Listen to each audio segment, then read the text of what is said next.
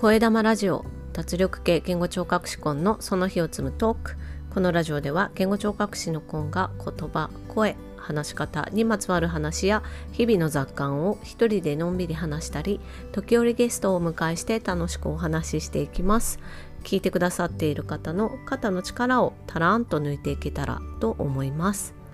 今日は6月25日金曜日です。今日の札幌は夏らしいお天気となっていますが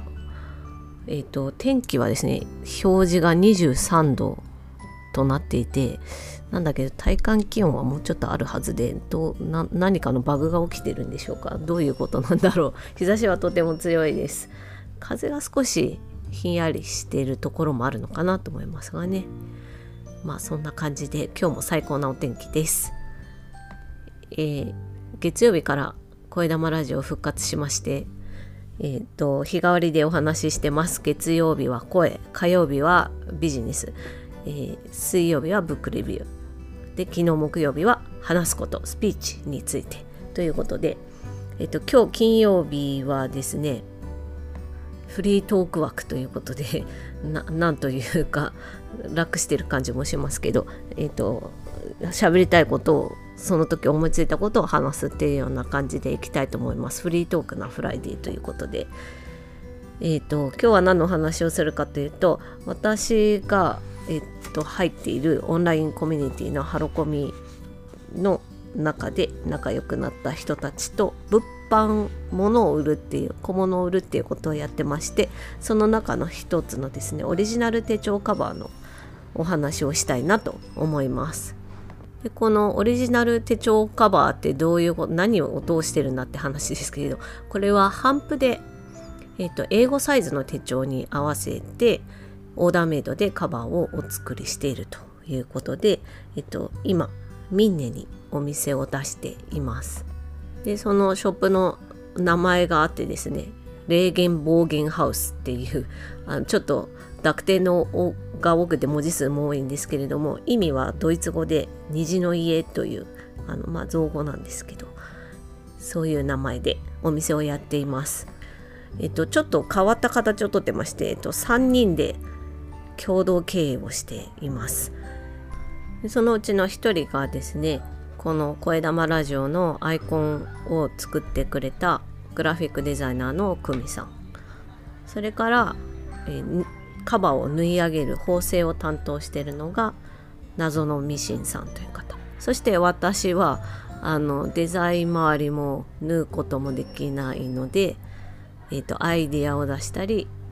事務周り全般をになっていきますということで、えーと事務局って自分で呼んでます。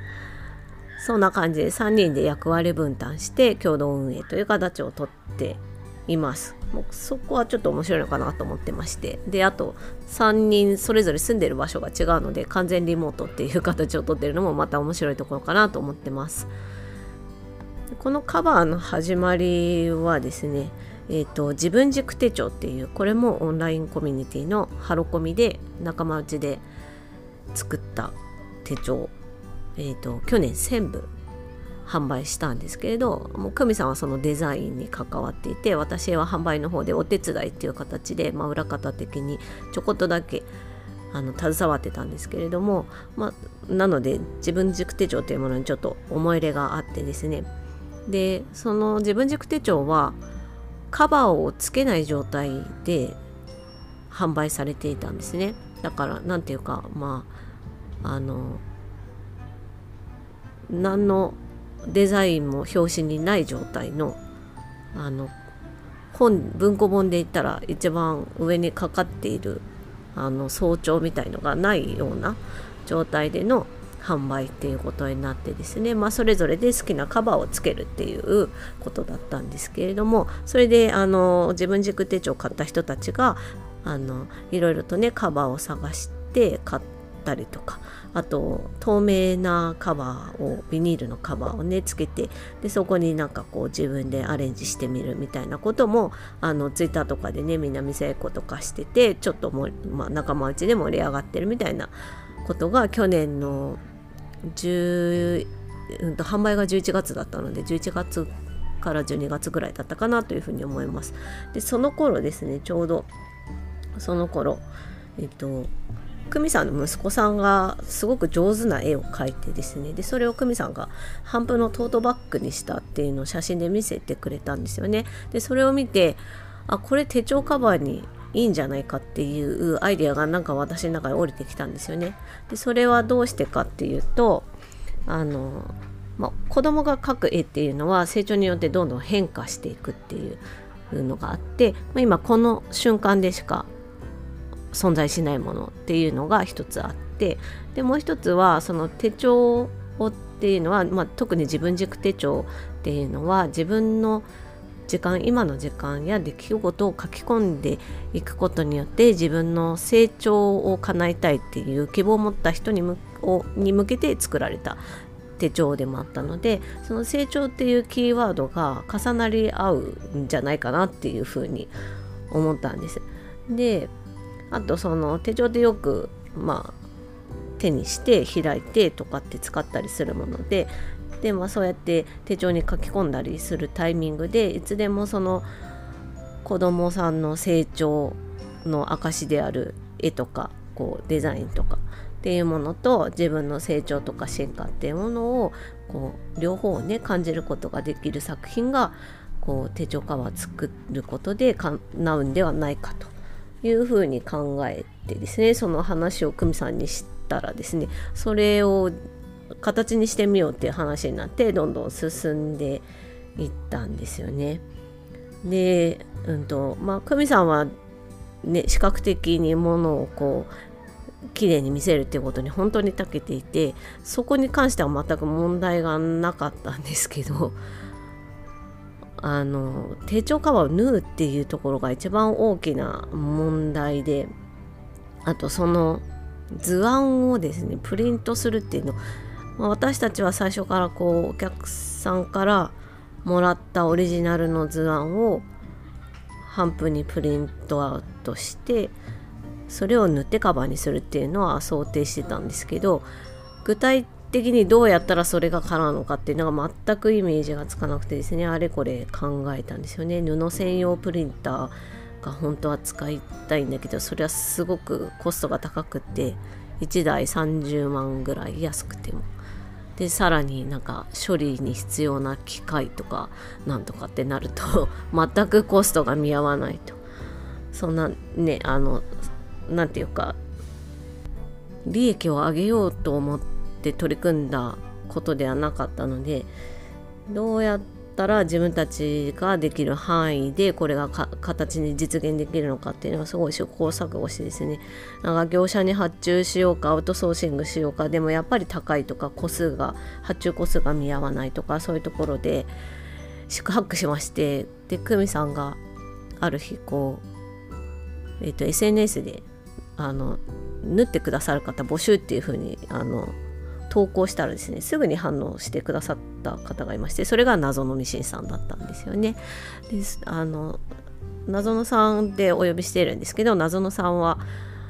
あのお仕事でも縫製をされているっていう、まあ、プロなのでもうすぐにあの制作試作の制作に取り掛かることができてでもやっぱり1回だけではねうまくいかなかったね何回かねあれこれあの3人で意見を出し合いながら試行錯誤してですね。であこれならいけるかもっていう形を作れたところで今度はあの、まあ、ハロコミの人たちに向けてなんですけど、まあ、仲間内でモニターを募集してえーと、7名の方に作れますと。で、まあ、いくらでっていうことであの SNS の方に出したらですねあっという間にもう本当に一晩のうちにその枠が埋まってしまいましてそれそれよりもあの何人か超えてね欲しいって言ってくださる方もいらっしゃって。であのまあお一人ずつ1個ずつ作るのがとても時間かかるのでオーダーメイドなので。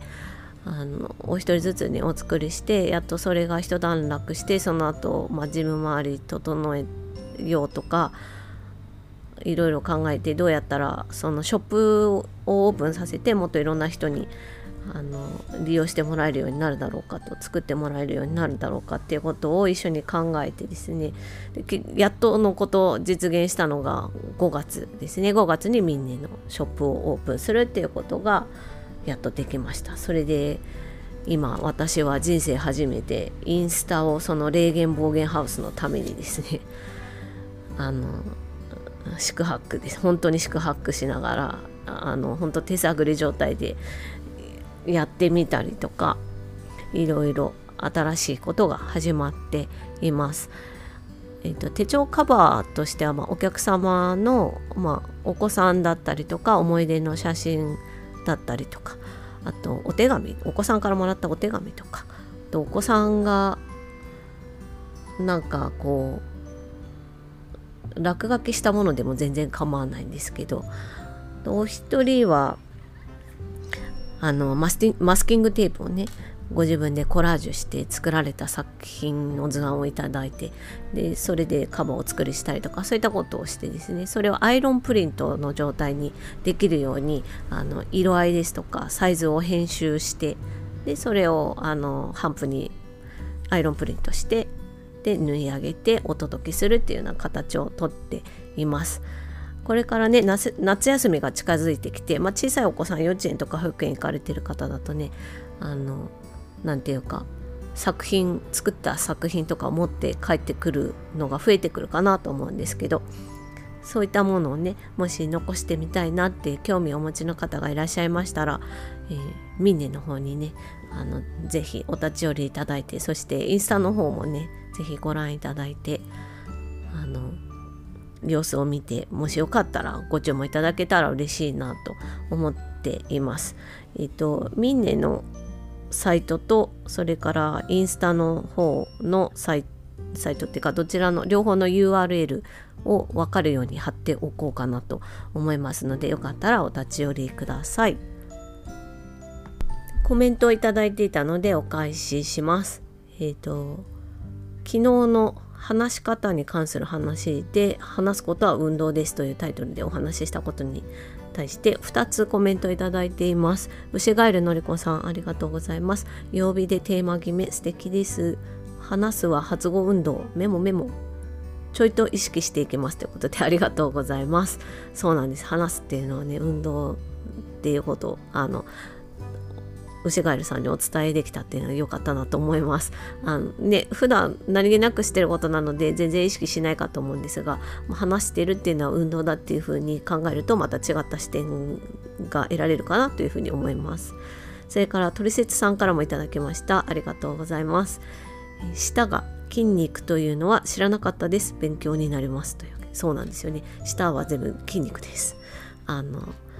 ね本当に複雑な動きができるのは複雑に筋肉がこう重なり合ってるからっていうことであの体のことって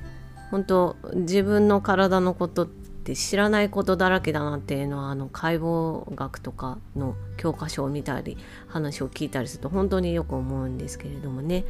あの知ると知らないは本当に大きな違いなのでもしよかったらなんか下解剖みたいな感じであのネットで検索してもらえるとよあのより視覚的に捉えられて面白い発見があると思います。というわけで今日はこの辺で Carpe Diem! チャオ